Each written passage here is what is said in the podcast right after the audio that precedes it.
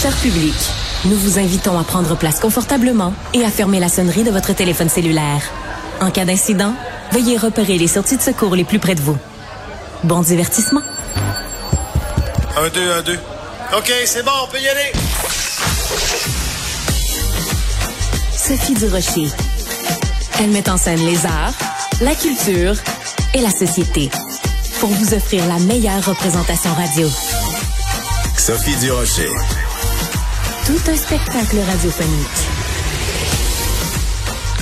Bonjour tout le monde, j'espère que vous allez bien. Moi, en tout cas, vous allez le sentir dans ma voix. Je suis un peu stressée, un peu intimidée, un peu fébrile aujourd'hui parce que j'interviewe un intervieweur. Et ça, c'est toujours stressant. C'est comme, j'imagine, euh, nager devant un athlète olympique ou, je sais pas moi, euh, faire euh, de la course devant Usain Bolt.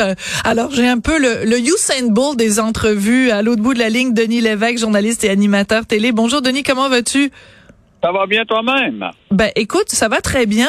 Euh, on te reçoit à l'occasion de cette série drôlement intéressante. Donc pour les 25 ans de LCN, tu as fait une série de 25 grandes entrevues pour souligner ce 25e anniversaire. Mais euh, avant de parler de ça, est-ce qu'on peut parler un peu de comment se passe le sevrage pour toi, le sevrage d'une quotidienne après 3000 émissions? Est-ce que le sevrage se passe bien, Denis? J'ai pas eu l'impression d'arrêter parce que pendant l'été, euh, j'ai tourné beaucoup pour euh, pour euh, souligner ces 25 ans, 25 ans là. Et donc, en n'arrêtant pas, ben, c'était comme si j'étais peut-être pas en quotidienne, mais j'étais vraiment en mode production. Et là, ça fait une semaine que j'ai cessé de faire des entrevues je commence à peine à me sentir en vacances. Alors qu'avant, tu sais, quand j'avais une quotidienne, mes étés étaient complètement j'avais mes étés à moi. C'était des congés pendant 8, 9, 10 semaines, dépendamment des étés. Alors, euh, donc, ça, ce que ça a changé, là, ma retraite, c'est que je travaille beaucoup plus que je travaille. bon, c'est bon. Alors, tu es en train de redéfinir ce que c'est être à la retraite, c'est travailler plus que qu'en temps normal. Mais euh, il reste que le fait de faire une quotidienne, d'avoir le stress, en plus le stress du direct, de suivre l'actualité, ça, c'est à la fois une drogue et en même temps, ça, ça a un coût humain aussi, ça a un coût euh, physique. Est-ce que ça, ça te, ça te manque ou t'es content justement de plus être dans ce stress-là tous les jours? Ah, c'est exactement ça que je voulais quitter. Effectivement, euh, le stress, il est là. Puis, tu sais qu'on est une très, très petite équipe. Euh, rapport qualité-prix, mon émission a toujours été une, émission très lucrative pour euh, le réseau parce que il y avait que Bruno et moi, Bruno Genet, qui, qui était chef de pupitre. Alors, c'est sûr que c'est une pression à tous les jours. Pendant les premières années, là, 220 jours par année. Donc, 220 émissions par année. Et vers la fin, c'était rendu à 150. Mais mais quand même, c'est beaucoup de beaucoup de c'est des marathons. Moi, je te dirais que c'est des marathons. Alors que là, ce que je veux faire dans la vie, c'est des petits blitz, trois ou quatre blitz par année, euh, plutôt qu'un grand marathon là qui euh, qui, qui s'éternise, parce que à la fin, à chaque saison, D'ailleurs, si vous êtes un téléspectateur attentif, regardez n'importe quel animateur qui fait une quotidienne, vous allez voir qu'à la fin, c'est un peu plus difficile. on joue plus défensivement, comme on dit au hockey, parce que euh, justement le niveau de concentration est moins moins fort parce que on, est comme absorbé par la fatigue. On est sur les genoux, rendu euh, justement rendu euh, au printemps, donc tu vas te, te dégager de ça. Est-ce que quand même, euh, des fois, tu regardes l'actualité et tu dis, oh mon Dieu, si j'étais en onde ce soir, je te dis que tel politicien ou tel événement, je lui dirais le fond de ma pensée avec le franc parler qu'on te connaît. Est-ce que des fois, tu as le goût de dire, d'appeler tes verres, de dire, donnez-moi un micro, là, j'ai des choses à dire. Oui, oui, ah ouais, ça, ça arrive hein, régulièrement même, je te dirais. Ça, encore, je disais euh, la presse ce matin, puis je vois Gabriel Nadeau-Dubois qui défendait son, euh, son programme économique de Québec solidaire. Je trouve qu'il n'y a pas d'allure. Euh, je c'est comme un plaidoyer contre la débrouillardise, puis le développement économique. J'aurais aimé ça avoir un micro, puis l'avoir, l'avoir lui face à face pour pour qu'il m'explique euh, pourquoi il faudrait, euh, faudrait tirer sur tous les gens qui ont réussi à s'avancer un million. tu sais, quand tu es dans la région de Montréal, quelqu'un qui a une maison, un chalet, puis un minimum de réel et un million. Parce que dans la, dans la région de Montréal, une, maison moyenne, maintenant, c'est 500 000. Alors, euh, bon, en tout cas, c'est des choses qui me manquent.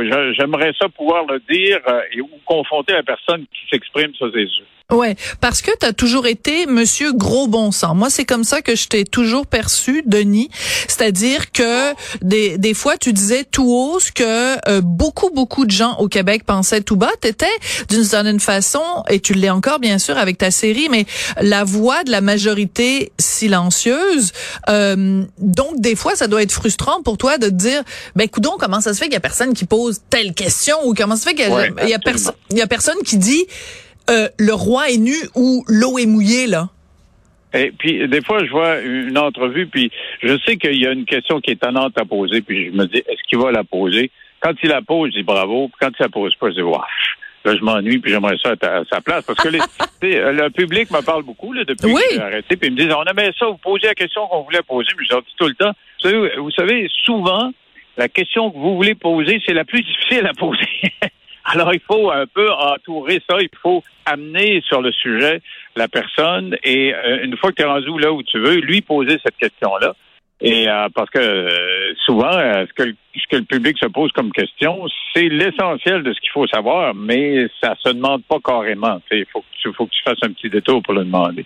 C'est ça lors de l'entrevue d'ailleurs. Ouais, ben c'est tout à fait, t'as tout à fait raison. J'imagine que si t'avais Jean Boulet aujourd'hui devant toi, tu lui poserais peut-être la question difficile, c'est qu'est-ce que vous pensez vraiment des immigrants? Les aimez-vous ou vous les aimez pas les immigrants? Exactement, surtout que euh, là vous êtes disqualifié que pour un, ministère quand même qui était important. Et euh, la façon, tu sais des fois une clip c'est traître, hein, ça peut être pris hors contexte, mais c'est sorti avec tellement tellement d'émotions, ça venait tellement directement de son cœur. C'était spontané. La, la, question se pose. oui, en effet. Alors écoute, tu as fait une excellente entrevue avec Danny Turcotte dans le cadre donc de cette série sur les les 25 ans de LCN, euh, dans dans le cadre justement d'un reportage sur la façon dont euh, toutes les questions de genre et d'identité euh, sexuelle ont évolué au cours des 25 dernières années. J'aimerais ça qu'on en écoute un petit extrait donc de Danny Turcotte qui répondait une de tes questions. Michel Louvain, sur son lit de mort, a fait son coming out, s'est marié pour que son conjoint, j'imagine, ait accès à ces choses et qu'il puisse avoir l'héritage sans problème. Mais ça, j'espère que ça arrivera plus jamais dans l'histoire qu'une personne va faire son coming out sur son lit de mort. On le sent très ému, Danny, quand il euh, dit ça. Est-ce que ça t'a surpris euh, que qu'il qu'il aille euh, aussi loin, mettons justement en parlant de la vie privée de, de Michel Louvain. Est-ce que ça t'a surpris cette confidence-là de Danny Turcotte? Oui, oui c'est surprenant, mais tu vois, on a connecté et, et c'est ce que j'aime dans le fait de faire des entrevues, c'est la connexion. J'ai fait déjà une 13, 12, 13, j'en ai fait 13 jusqu'à maintenant. J'en ai enregistré 13 et euh, une avec le maire Labaume. Puis tu sais, le maire Labaume, il est toujours bon. Là, oui, oui. Mais là, il est excellent, je veux dire. Parce qu'on a on a bindé, on a connecté, on a ah, deux gars de Robert Val, on a parlé de Robert Val, on a parlé... Et, et euh, Raymond, euh, euh, c'est de Gaëtan Barrette. Gaëtan Barrette, on, on, tu sais, tout le monde l'a à un moment donné parce qu'on dit, ah, la réforme Barrette, mais il, il a Les patates en poudre. À cause des patates en poudre aussi. Et, il la, il la défend dans l'entrevue, mais euh, je, tu, découvres quand même que c'est un gars qui est capable de faire de l'autocritique, puis c'est un gars qui, euh, qui est euh, quand même assez humain. C'est pas juste un technocrate. Et bon, des fois, il y avait des algarades, puis après ça, des souris. Mais je veux dire, il y avait une connexion. Et c'est ce que j'aime le plus dans le fait de faire des entrevues, c'est ces connexions-là. Et c'est ce qui me manque au quotidien, mais là, comme je commence à être sevré, comme tu disais tantôt, au quotidien, je peux vivre avec euh, avec euh, l'absence de ce genre d'entrevue-là, mais genre, ne plus en faire du tout, là, j'en serais, euh, j'en serais bien désolé. Alors, c'est pour ça que là, c'est une formule, c'est 25 émissions, c'est des entrevues de fond, c'est monté à la, tu as remarqué, plus à, la CNN, à, à, la 60 Minutes. Il y a plein de visuels d'archives et puis il y a des extraits de si la personne dira, ah, puis je me suis confié lors d'une entrevue, tu vas avoir la clip de l'entrevue qui avait été enregistrée. Donc, c'est très 60 minutes, donc c'est beaucoup plus de travail de montage. Et je trouve ça extraordinaire. Je suis bien fier du résultat. C'est vraiment très bon. Mais euh, c'est sûr que plus je prends du recul sur ce que je fais, plus je sais que maintenant, ce que je veux faire dans la vie, tu vois, on m'a offert des, des, euh, des fonctions de commentateur, euh, puis d'analyse, des choses. Genre, j'ai dit non systématiquement. Ce que je veux maintenant, je le sais. Ce qui me reste à faire, c'est des entrevues encore, mais des entrevues peut-être plus de fond, plus substantielles. Soit je vais faire Guy la liberté, là, en principe, dans les prochaines semaines, avec des gens que j'ai jamais fait. Et là, il y a cette formule-là qui est très montée, très léchée, peut-être dans des formules où euh, c'est plus long et on a plus de temps. Euh, je ne sais pas ce que je vais faire, mais je sais que je vais faire des entrevues dans la vie, c'est sûr. Mais il faut te donner du temps parce que ce que tu décrivais tout à l'heure, cette connexion, ça se fait pas en trois minutes, ça se fait pas en cinq minutes, ça prend du temps pour établir. Euh, tu poses à tes invités toujours la même question. Qu'est-ce qui a le plus changé en 25 ans? Donc, je vais te la poser. Euh, juste te dire, tu as 30 secondes pour me répondre. Qu'est-ce qui a le plus changé au Québec en 25 ans, Denis Lévesque? Ben pour, pour ceux qui font le travail qu'on fait, euh, on peut plus dire exactement ce qu'on veut. Il faut vraiment faire attention. Il faut se tourner la langue cette fois.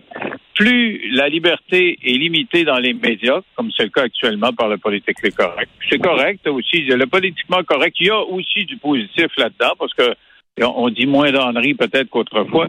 Mais en même temps, sur Internet, c'est le délire, c'est le chaos total. Donc, il n'y a aucune limite. Moins il y a de limites sur Internet, plus il y en a dans les médias traditionnels. Et pour ceux qui font ce métier-là, c'est plus compliqué.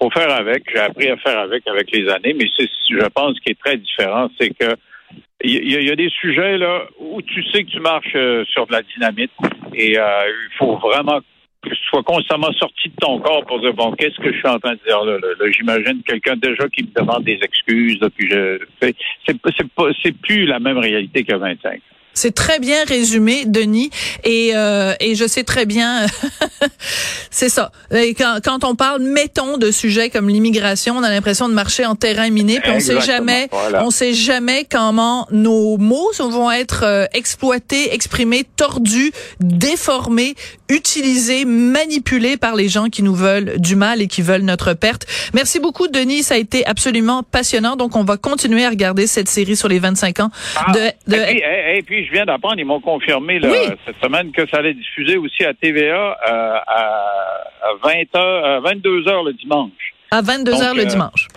C'est à LCN la fin de semaine, mais aussi à 22 h le dimanche à TVA.